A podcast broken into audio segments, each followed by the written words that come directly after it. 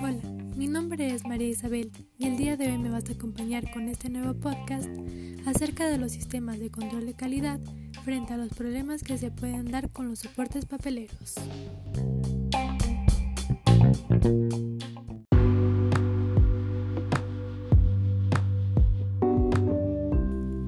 ¿Qué son los sistemas de control de calidad? Bueno, un sistema de control de calidad es una herramienta que permite a cualquier organización planear, ejecutar y controlar las actividades necesarias para el desarrollo de la misión a través de la prestación de servicios con altos estándares de calidad. Es decir, estos sistemas de control hacen que el trabajo que vamos a realizar sea mejor y de alta calidad.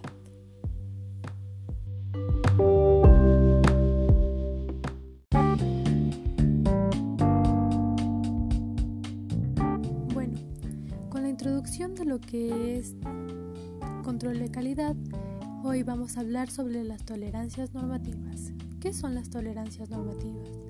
Las tolerancias normativas se usan para estandarizar la producción gráfica.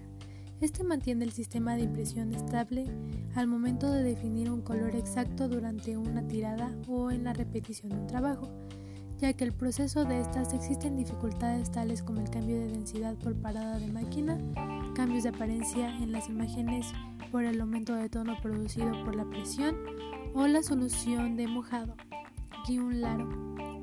Dado estas dificultades, la norma UNE ISO 12647-2 incluye las tolerancias de dos tipos.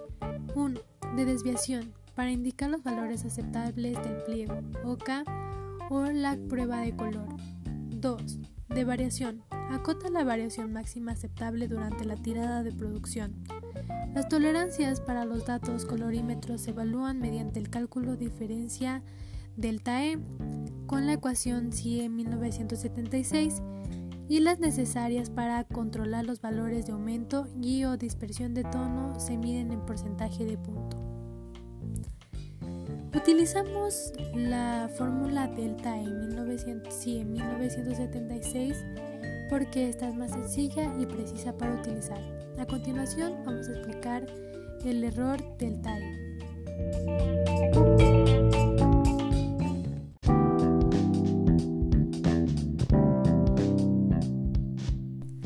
Usamos el error delta E o diferencia delta E para medir la diferencia existente entre dos colores.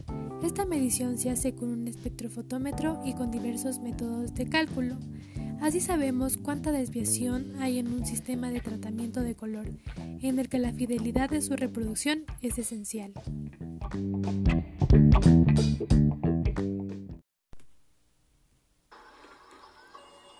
Bueno, ya aprendido esto, vamos a verlo en un ejemplo práctico. Harry trabaja en una imprenta donde le mandaron a ver el valor del TAE de tolerancia en un panfleto. Para seguir con la reproducción del mismo, él se da cuenta que el valor que se permite entre el original y el objetivo es mayor a lo que él pensaba, por lo que el exceso de este se considera un error. Haciendo una prueba de color, se da cuenta que excede el valor de tolerancia, por lo que decide utilizar el método de cálculo para darse cuenta qué fue lo que sucedió. En ese momento, por lo que gracias al valor de tolerancia es mayor, se dio cuenta que la reproducción de este trabajo será menos fiel al momento de reproducirlo.